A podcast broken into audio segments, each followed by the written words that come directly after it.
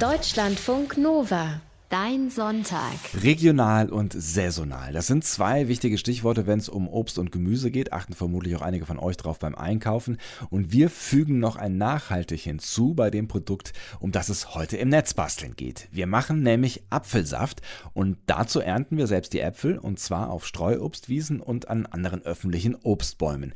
Und Netzbastler Moritz Metz ist schon den ganzen Tag in Brandenburg unterwegs auf der Suche nach den perfekten Apfelpflückspots. Wo bist du mittlerweile gelandet, Moritz? Hallo Sebastian, ja, ich bin hier südöstlich von Angermünde, das ist in Brandenburg in der Uckermark. Ähm, ich habe hier tatsächlich schon polnisches Netz, weil die Oder ist nicht weit weg und mhm. dahinter beginnt dann eben Polen. Und das ist hier so eine kleine Landstraße, einspurig und die ist gesäumt mit Apfelbäumen, mm. wie diesem hier, unter dem ich stehe, dessen Laub man vielleicht gerade ein bisschen rascheln hört. Der Wind bläst hier entlang. Ähm, die Windräder am Horizont drehen sich auch kräftig und dieser Apfelbaum ist ziemlich voll und der Boden auch. Hm. Ähm, wie bist du da hingekommen? Also warum ausgerechnet diese Straße oder dieser äh, Weg da irgendwo an der polnischen Grenze? Also ich bin zum Obstsammeln losgefahren und habe verschiedene Orte abgeklappert.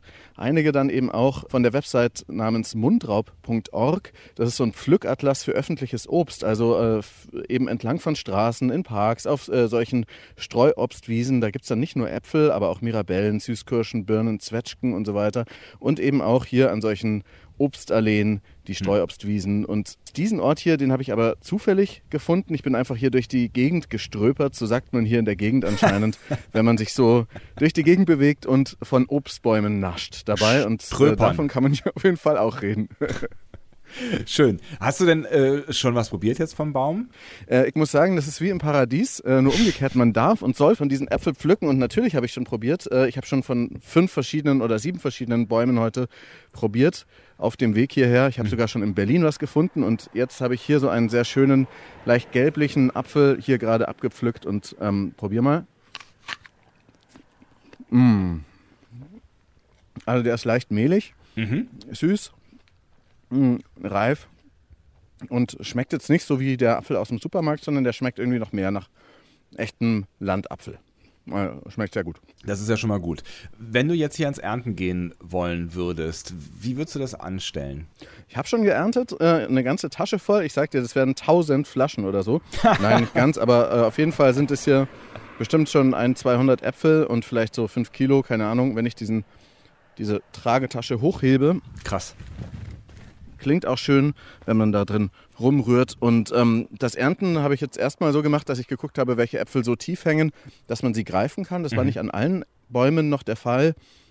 Also gerade die, die auf der Seite mundraub.org stehen, die sind dann eher dann schon äh, wieder abgeerntet, habe ich das Gefühl. Ja. Im Prinzip kann man das, was auf dem Boden liegt, auch aufheben. Äh, professioneller ist es, wenn man eine Decke unter dem Baum ausbreitet und dann, so wie ich das jetzt hier auch mache, am Baum dolle schüttelt und dann plumpsen ähm, die Äpfel, die halt dann schon so weit sind, runter. Man kann natürlich auch mit der Hand pflücken und dann sieht man auch gleich, ob die Äpfel reif sind, mhm. so einigermaßen. Das erkennt man nämlich daran, dass wenn der Apfel sich leicht löst, dann ist er reif. Wenn man richtig ziehen muss, dann sollten die Früchte lieber noch ein bisschen länger am Baume hängen bleiben. Hm. Man kann es auch daran erkennen, wenn man den Apfel ausschneidet oder eben zur Hälfte auf isst und die Kerne schon leicht oder ziemlich braun sind, dann sind die meisten Apfelsorten auch schon reif mhm. für die Ernte. Und ähm, wie gesagt, man kann auch das, was auf dem Boden liegt, nehmen. Also faulig sollten die Äpfel nicht sein, weil äh, das verdirbt den Saft.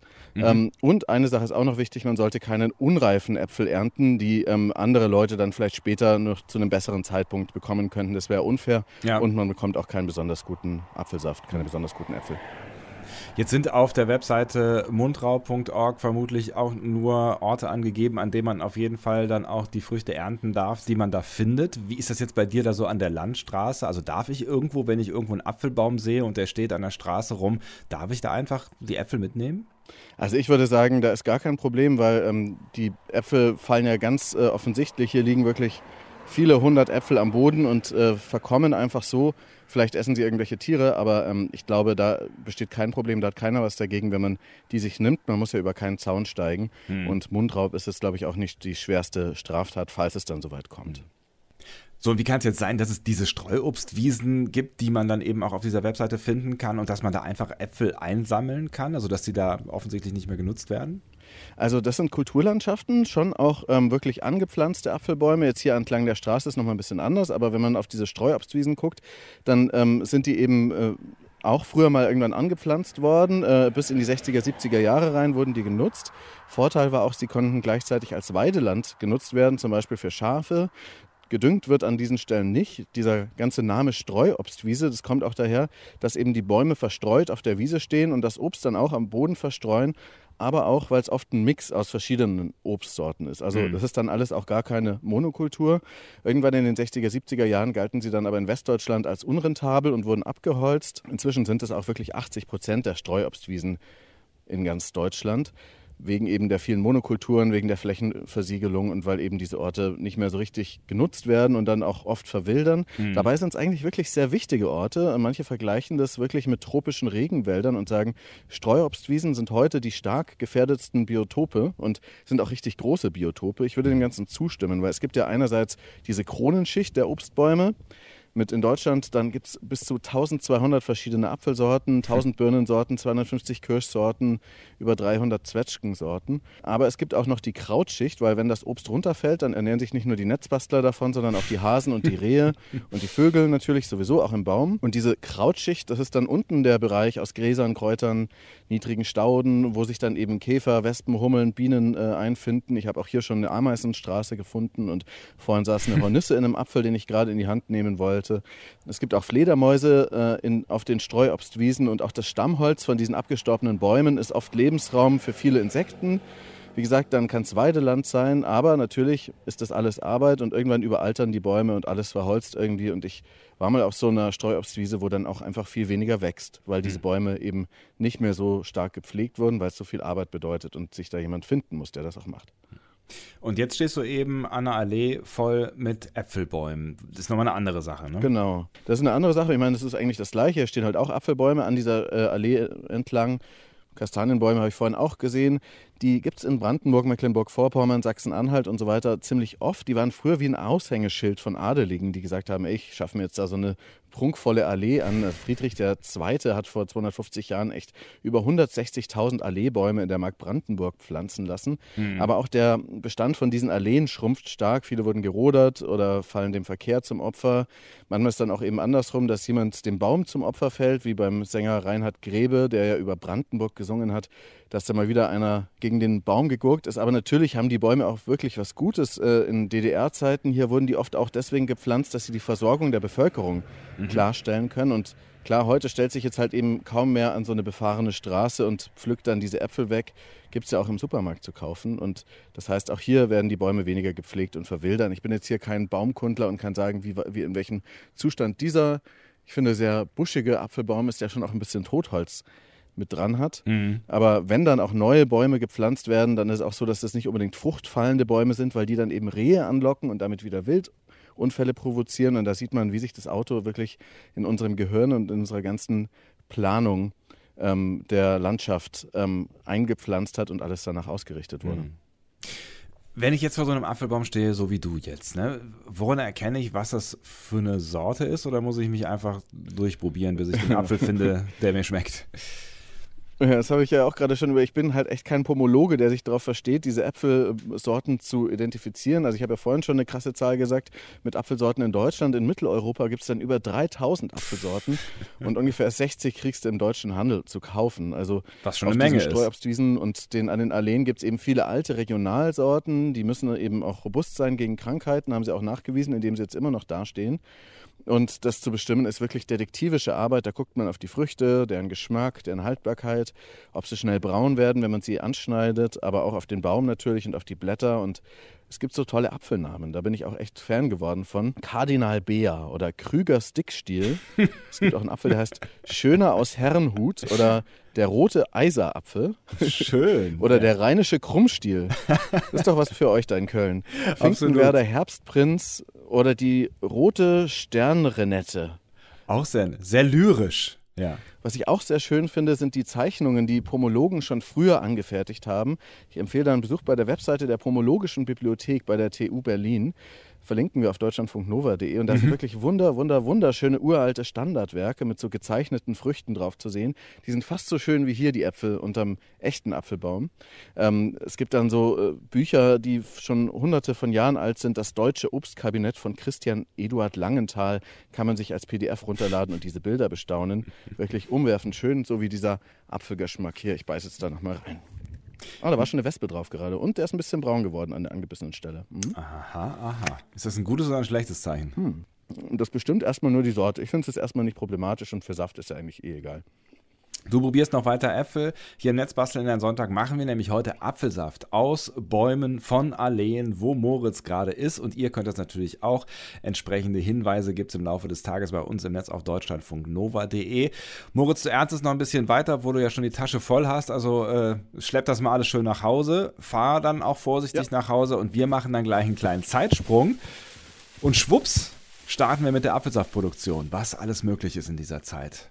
Ich ströper noch ein bisschen. Schmeckt gut, ist regional, nachhaltig und gesund. Apfelsaft. Und das gilt insbesondere für den Apfelsaft, den Netzbastler Moritz Metz heute produzieren möchte.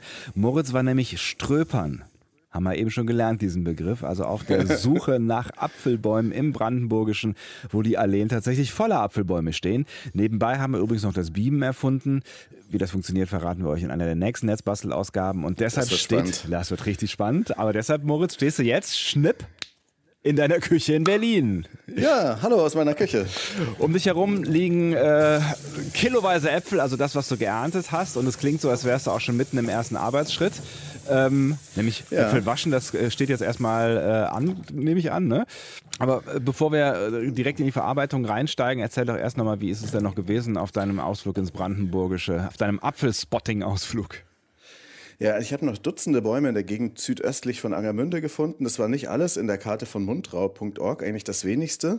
Ähm, die Allee bei Crusoe, wo ich die meisten äh, Äpfel da gefunden und geerntet habe, wo wir vorhin auch gesprochen haben, also vorgestern, mhm. die habe ich dort auch eingetragen bei mundrau.org. Insgesamt muss ich mich aber wirklich am meisten bedanken bei Petra und ihrer sehr lieben Familie. Die wohnen da in der Gegend und haben uns mal von dieser Allee genau erzählt. Also viele liebe Grüße. Mhm. Ähm, ich habe aber auch an anderen Straßen viel gefunden, unterschiedliche Sorten. Manche Äpfel waren super fertig reif, einfach so. Da lagen dann auch schon viele am Boden. Man sieht es auch schon manchmal aus der Ferne, dass dann da viele Äpfel am Boden liegen oder auch schon überfahren wurden. Ähm, andere Bäume sind noch nicht reif und erfordern neuen Besuch. Ich denke, nächstes Wochenende oder vielleicht sogar dieses fahre ich nochmal hin, weil das ist echt, kann es dann fast sportlich nehmen, ja? ähm, bevor diese Äpfel vergammeln. Ähm, ich habe aber dann hier tatsächlich insgesamt zwölf Kilo mitgebracht. Wow. Ich habe es auf die Waage gestellt. Grüne, aber auch so rote kleine Äpfel, die sind auch ganz toll, also eher so fest. Mhm. Die halten sich wahrscheinlich auch ziemlich lang und die riechen auch richtig gut hier, die Äpfel in der Wohnung und wollen jetzt eben verarbeitet werden. Mhm. Und mal gucken, wie lange dann ähm, der Apfelsaft am Ende hält. Mhm. Aber äh, gehen wir nochmal einen Schritt zurück, wo du gerade auch von äh, den Äpfeln gesprochen hast und der Haltbarkeit. Wie lagert man Äpfel eigentlich am besten? Ja, also das geht je nach Sorte besser oder schlechter im Kühlschrank oder auch im Keller, wenn man einen hat. Wichtig ist aber, die Lageräpfel sollte man erstens nicht polieren, weil mhm. die so eine Art Wachschicht, eine natürliche haben. Am besten auch nicht waschen. Mhm. Ähm, und die Äpfel sondern Ethylengas aus. Das ist so ein Reifesignal. Und vieles andere Obst wird dann schneller reif. Das heißt, stell dir vor, diese grünen Bananen, die in Schiffen irgendwie aus Südamerika, Mittelamerika über den Atlantik äh, transportiert werden, ja. die werden tatsächlich auch mit diesem Gas besprüht, dass sie bei der Ankunft in Europa dann auch schön gelb sind. So machen es auch die heimischen Apfelanbieter, die ihre Äpfel professionell lagern und auch im Frühjahr verkaufen. Die entziehen dann äh, erstmal dann äh, natürlich diese Gase möglichst oder lüften die dann so weg, dass die Äpfel sich nicht gegenseitig ähm, motivieren, reif zu werden. Mhm. Ähm, auch den Sauerstoff entziehen, das hält die Reife noch ein bisschen auf und eben das Kühlen. Und dann gibt es ja immer diese Frage, die man sich dann zumindest im Frühjahr oder Frühsommer auch stellt, dieser Vergleich der Energiebilanz. Ob die Äpfel, die mit dem Frachter aus Neuseeland gekommen sind oder die aus der Nachbarschaft kommen, aber gelagert wurden, also aus der Region kommen, aber gelagert wurden. Mhm. Dieser Vergleich ist wirklich sehr kompliziert. Es hängt auch davon ab, wer die Studienauftrag gegeben hat letztlich und von vielen, vielen anderen Faktoren. Ob die Äpfel, die aus Neuseeland oder aus Argentinien oder Chile kommen, ob die dann auch ähm, am Hamburger Hafen nochmal für zwei Wochen in eine Kühlhalle mussten ja. oder nicht. Also ist schwierig zu berechnen. Ich versuche einfach in dieser Zeit dann weniger Äpfel zu essen oder eben Apfelsaft zu trinken. genau. genau. Äh, und das will ich eben mit diesen Äpfeln ja auch machen. Die will ich ja gar nicht lagern, ähm, sondern eben zu Saft machen. Man sagt, dass man aus anderthalb Kilo Äpfeln ungefähr einen Liter Saft kriegt. Und mhm. bei zwölf Kilo dürften das ja so ungefähr acht Liter werden. Das ist ungefähr so viel Apfelsaft, wie ein durchschnittlicher Deutscher im Jahr trinkt. Okay, dann bist du schon mal ganz gut vorbereitet auf das nächste Jahr, was da kommen mag. Aber zuerst muss da ja noch draus Saft werden. Was braucht man jetzt zum Saft herstellen? Also äh, was, was für eine Art Werkzeug benutzt du? Also als erstes brauche ich natürlich ein Waschbecken. Das habe ich jetzt einfach mit aus meiner Küche genommen mhm. und äh, Wasser reingelassen, warmes Wasser. Ähm, und dann natürlich ein Messer, um die faulen Stellen wegzuschneiden. Gerade wenn es Fallobst ist, ist, dann entwickeln sich ja diese braunen Stellen, wo der Apfel draufgefallen ist, noch ein bisschen mehr. Ja. Und dann gibt es verschiedene Methoden, Apfelsaft herzustellen. Also es gibt die kalte Entsaftung, das Pressen, das man auch Kälter nennt. Das ist, finde ich jetzt mal, oder was ich gelesen habe, der beste Weg. Mhm. Es gibt aber auch so Zentrifugalentsafter. Also weißt du, wo du den Saft rein, da kannst du auch Möhrensaft machen und so. Und dann wird das so zentrifugiert und äh, macht gehörig Lärm, weil ja. das ein elektrisches Gerät ist. Und dann gibt es auch noch Dampfentsafter, wo heißer Dampf die Saftbestandteile aus dem Obst rauslöst. Da gehen ziemlich viele Nährstoffe verloren dabei. Hält sich automatisch lange Kalt gepresst kann man aber auch pasteurisieren. Und zu guter Letzt gibt es auch noch so Slow Juicer, die pressen, glaube ich, auch. Habe ich keine Erfahrung damit, wie dann dann Apfel daraus wird. Aber wir haben hier, wie gesagt, diese Pressmethode. Hm, also Kaltpressen ist angesagt. Was sind da jetzt die Arbeitsschritte? Genau, wie gesagt, erst das Waschen der Äpfel. Das habe ich hier mit dem warmen Wasser gemacht. Ich hatte auch mal bei Twitter äh, Netzbasteln gefragt, die Hörerinnen und Hörer, äh, ob sie Tipps haben für die Apfelsaftherstellung. Und da hat mir dann der Smile auf Twitter geschrieben, dass er das Obst eben vorher vorbereitet, ähm, Schadstellen groben Schmutz entfernen. Dann gibt es ins heiße Wasser zum Waschen und Erhitzen und es lässt sich eben warm besser pressen, sagt er. Ah. Danke für den Tipp an der Smile. Wir werden später noch ein paar mehr Tipps einbinden, die uns Hörerinnen geschrieben haben.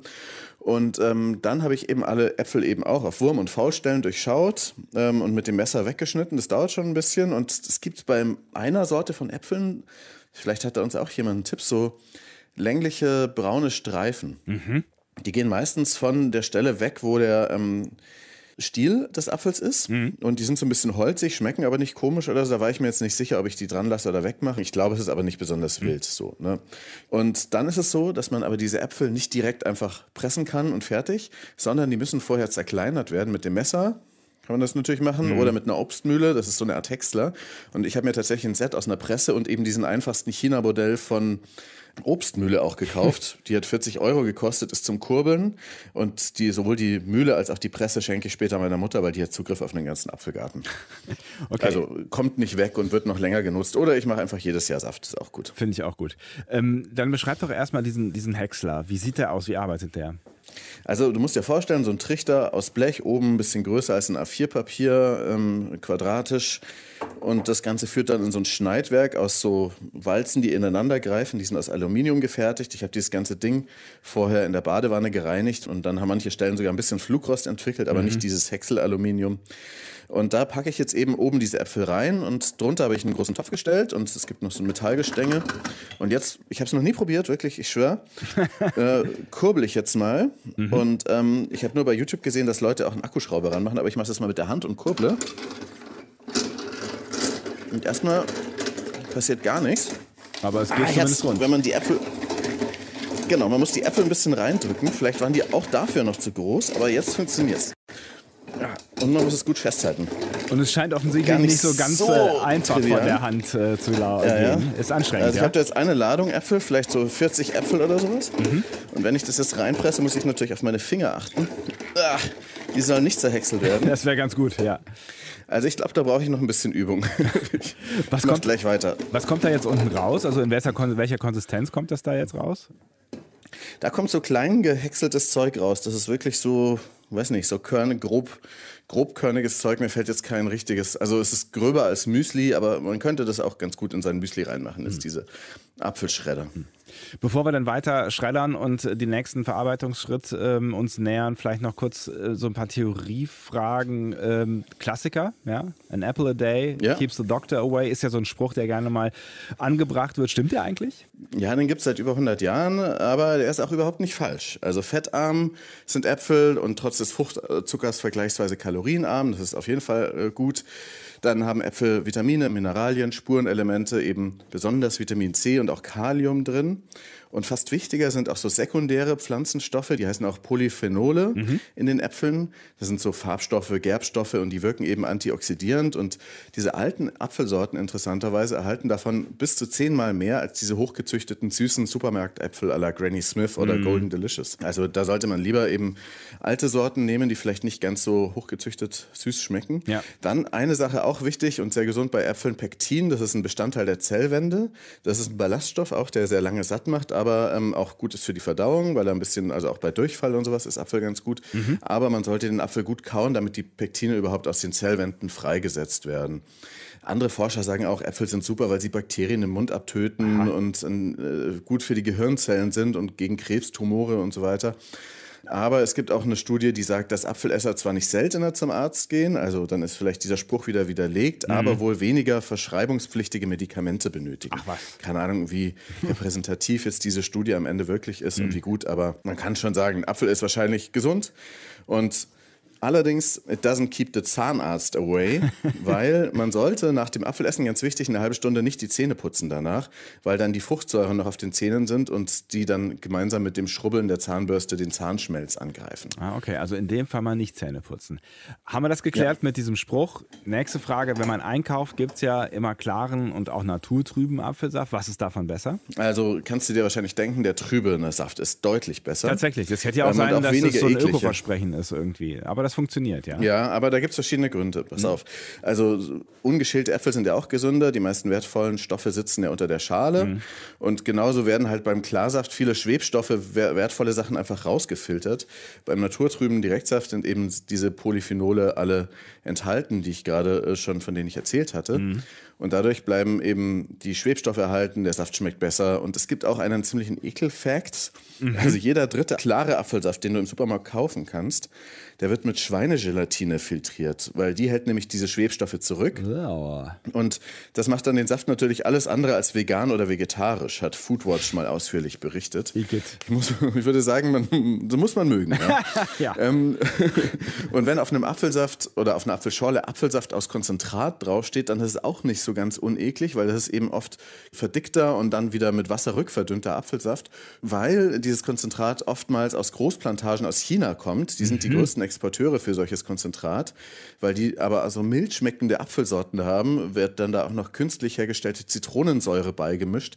Aus so einem Schimmelpilz wird die hergestellt. Mhm. Und das ist bei vielen Säften und bei den allermeisten Apfelschorlen, die man so, bei den allermeisten klaren Apfelschorlen, muss ich sagen, ähm, die man so im Laden kaufen kann, der Fall, sagt auch die Stiftung Warentest. Also, und am Ende steht nicht mal drauf, ähm, dass es jetzt irgendwie Äpfel aus sonst wo aus der Welt sind, weil es eben in Deutschland zusammengemischt und dann abgefüllt wurde, dieses Konzentrat. Also ich werde es, glaube ich, weniger so klare Apfelschorle trinken. Das sind ja echt äh, erschütternde Erkenntnisse. Ja. Äh, umso besser, dass wir heute unseren Saft selber machen. Also du schredderst jetzt mal ordentlich weiter, stärkst deine Oberarmmuskulatur und ähm, ja, gleich geht es dann ans Pressen und natürlich, wir probieren den Saft. Ich bin schon sehr gespannt, was dabei rauskommt. Das ist unser Plan heute hier beim Netzbasteln. Fotos und Links gibt es im Laufe des Tages auf deutschlandfunknova.de. Ein Apfel, der besteht zu 85 Prozent aus Wasser daraus und natürlich aus dem ganzen anderen guten Zeug, das da drin ist. Und äh, wir pressen heute Direktsaft. Netzbuster Moritz Metz ist in seiner Küche und ist dabei, jetzt die Äpfel zu mahlen, die wir dann hinterher pressen. Und äh, es läuft ein bisschen besser als eben, als du angefangen hast, ne? Genau, ich habe dann doch die Apfelstücke noch kleiner geschnitten und jetzt äh, sind die alle sehr schön ähm, durchgeschreddert worden durch diese Mühle. Kann jetzt auch, weil eben der Trichter leer ist, beobachten, wie es da schön fliegt. Und jetzt habe ich diesen bestimmt 5-Liter-Topf voll ähm, mit dieser Apfelmaische. Ja. So heißt das Zeug jetzt hier, dieses klein gehäckselte Apfelzeug. Und das werde ich jetzt umfüllen in die Presse. Mhm. Dann erzähl doch vielleicht mal, äh, was ist denn das für eine Presse oder wie sieht die erstmal aus? Also hat die dann auch so einen Trichter, äh, wo du das jetzt oben reinkippst oder wie muss ich mir das vorstellen? Mm, das sieht aus wie so ein Holzfass. Mhm. Also wirklich mit so ähm, vertikalen Holzstäben vielleicht so 20, die in, im Kreis angeordnet sind. Außenrum ist dann so ein Metallband und ähm, das hält dann diese Dinger fest und von oben gibt es dann so eine Art Gewinde, was das Ganze dann von oben runterdrückt. Da habe ich dann hier so ah. Holzstücke, mhm. die man dann draufpacken kann und man muss eben oben dann drehen mit einer Stange. Ich glaube, das ist auch keine Angelegenheit, die so wahnsinnig leicht von der Hand geht. Ähm, das heißt, diese Presse, die äh, ist auch gekauft, ja? Die ist auch gekauft, die habe ich dann im Set. Also zusammen hat es dann 100 Euro gekostet. Mhm. Ähm, und das werde ich dann, wie gesagt, weiter benutzen oder weiter vererben. Ich hatte auch überlegt, selber eine Presse zu bauen. Und zwar war ich da bei so einer Edelstahl-Idee. Habe mich auch richtig beraten mit Schlossern, ähm, die sagten, das würde schon gehen. Also eben eine, ein Edelstahlrohr absägen, unten auf eine Platte schweißen, unten lauter Löcher reinbohren, sodass dann der Saft durchgequetscht werden kann. Mhm. Und von oben mit einem mechanischen Autowagenheber draufdrücken. Jetzt nicht so einen hydraulischen, weil da könnte dann Öl in den Saft tröpfeln.